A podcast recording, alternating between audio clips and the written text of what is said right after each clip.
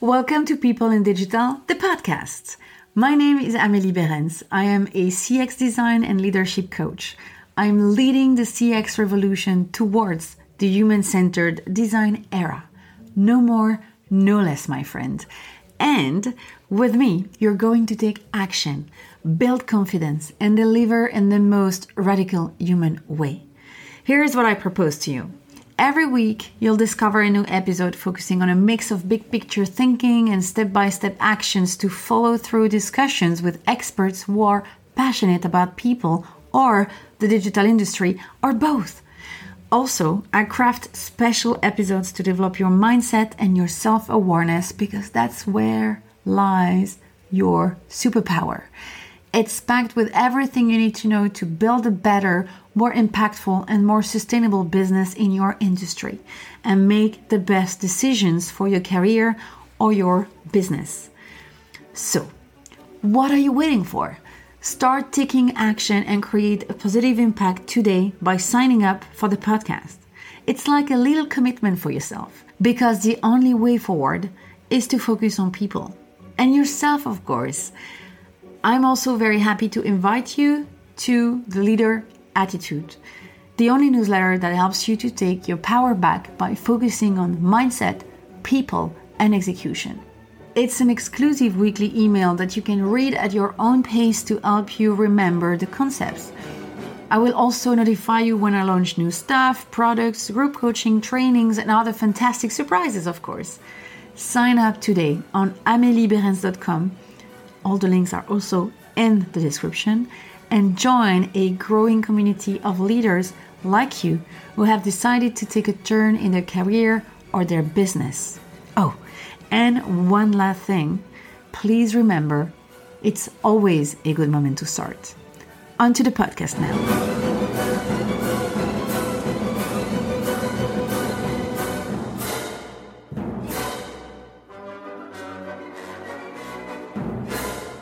Hello, hello, and welcome in this new podcast episode. Today, I want to share three big lessons I've learned being a CX professional in the digital world. Yes, because it's been 12 years that I started in this crazy industry where I learned many lessons the hard and painful way. Although it was tough at the time, the good news is I've survived. Yes, that's the first thing. And I'm actually grateful for these experiences as they've made me so much stronger. Um, I would say wiser, actually. But they were avoidable. You know, if I had somebody who, who would have warned me and give me that little piece of advice I, I'm about to share with you, I would really appreciate it. And I might have, you know, save a little bit of my health in this adventure. So if you want to grow as a CX professional in the digital industry, you'll need to learn these lessons at some point in your journey. So let me save you the time, heartache, and money. I want my hindsight to be your path forward. So I'm not going to wait any longer. Here are some of the hardest lessons I had to learn during my journey. The first one being you can't do it alone and I guess all the very ambitious, uh, crafty person will uh, will uh, recognize themselves with this one.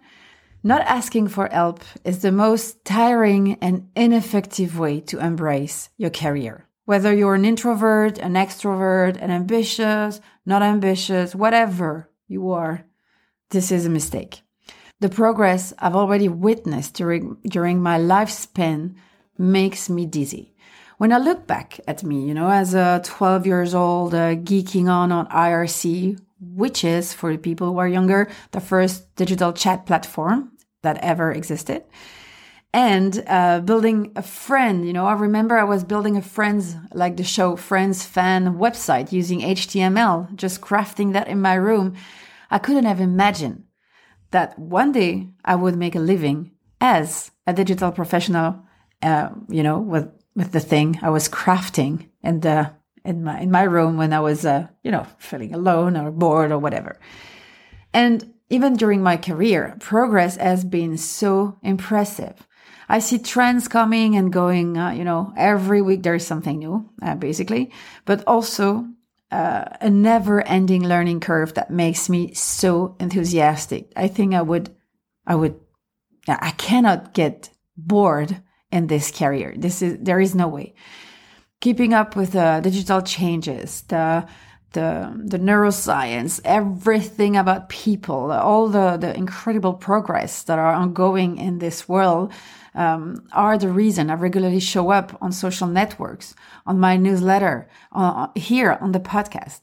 But the thing is, even though I started on my own in front of a computer as a nerdy kid, and even if it's still where I spend most of my time, you know, in front of a computer, I could never have built the expertise I have today on my own, all alone. You can learn anything on the internet for free, which is wonderful. I you know the people who are just publishing free content all the time, they help me every day. I mean, YouTube, uh, any blogs. I think I've learned everything of my job scrolling the internet, especially because I did a job I didn't study for, which is you know studies uh, back then was not a thing at school. This abundance of options, of content, of you know of possibilities is exciting. But I would say that you should not try to be an expert in too many topics. Why? Well, because I've been there and that's impossible. That's really impossible. I already tried to gain expertise in multiple fields and uh, realized, of course, painfully, uh, it's just too hard. It's just too hard. And it's not necessary. It's a lot of pressure on yourself and it's confusing as fuck for businesses with who you want to work with, with who you want to collaborate with. It's super hard to label you. But I understand why, you know, you think it could be a good idea because you too often see hiring uh, managers looking for a unicorn with five feet, you know, individuals that can handle all a company's challenges. But I really think this is the wrong approach. Businesses, companies that don't embrace complexity, don't prioritize their needs.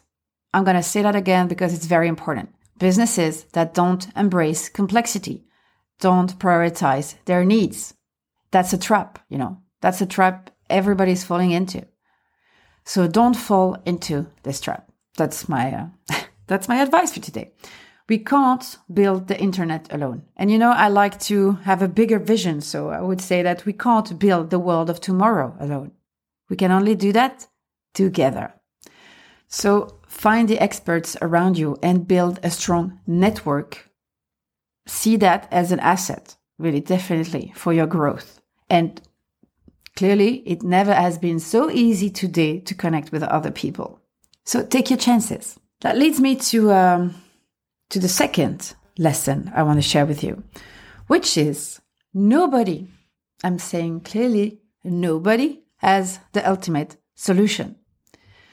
And I think this is one of my biggest, most naive disappointments. I thought for a long time that the people around me had it all figured. I, I was convinced about that. Well, that's definitely not true. And while it took me a while to get this, it was actually the best news ever when I worked it out because there is no certainty in the digital world. And I would even say there is no certainty in the world, period. What works for some people doesn't work for others. That's the ultimate rule. And that's why practice is so important. You need to find your own recipe. But above all, being assertive and taking the initiatives are key. Again, you need to find your own recipe. Everyone can have good ideas no matter the level of expertise or the studies they've done.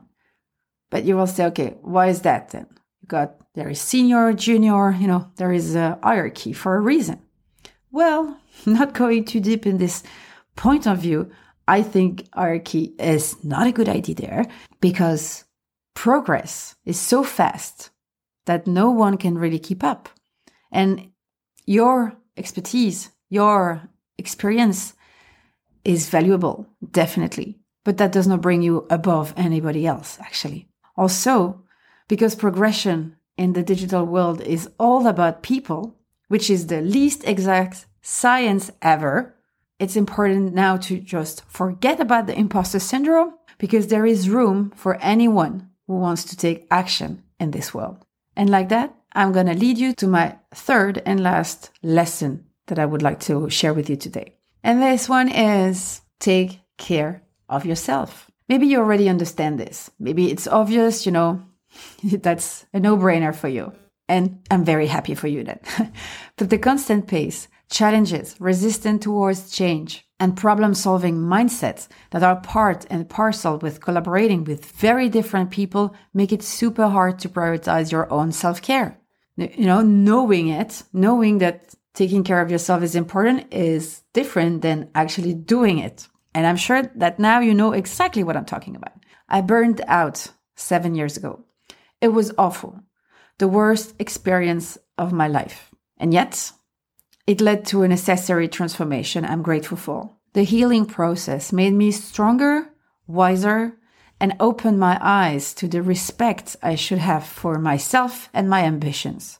It was a long recovery process, definitely avoidable. But since that moment, I've cared a lot more for my mind and my body. I set up simple routines to keep my batteries recharged after seven years, they're not perfect.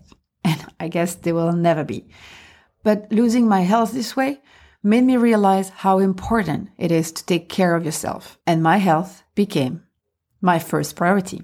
I don't want you, you know, to waste too much time trying to be perfect, super competitive in the digital world, you know, being the best CX professional ever.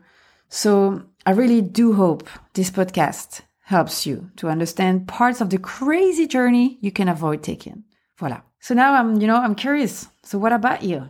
What are the toughest lessons you've experienced so far? I would be happy you let me know, you know, by joining on my socials, for example, LinkedIn, Instagram, and uh, I will let you hear for today. This is it. Have a great week ahead. Stay amazing and see you next week for a new episode. Bye bye.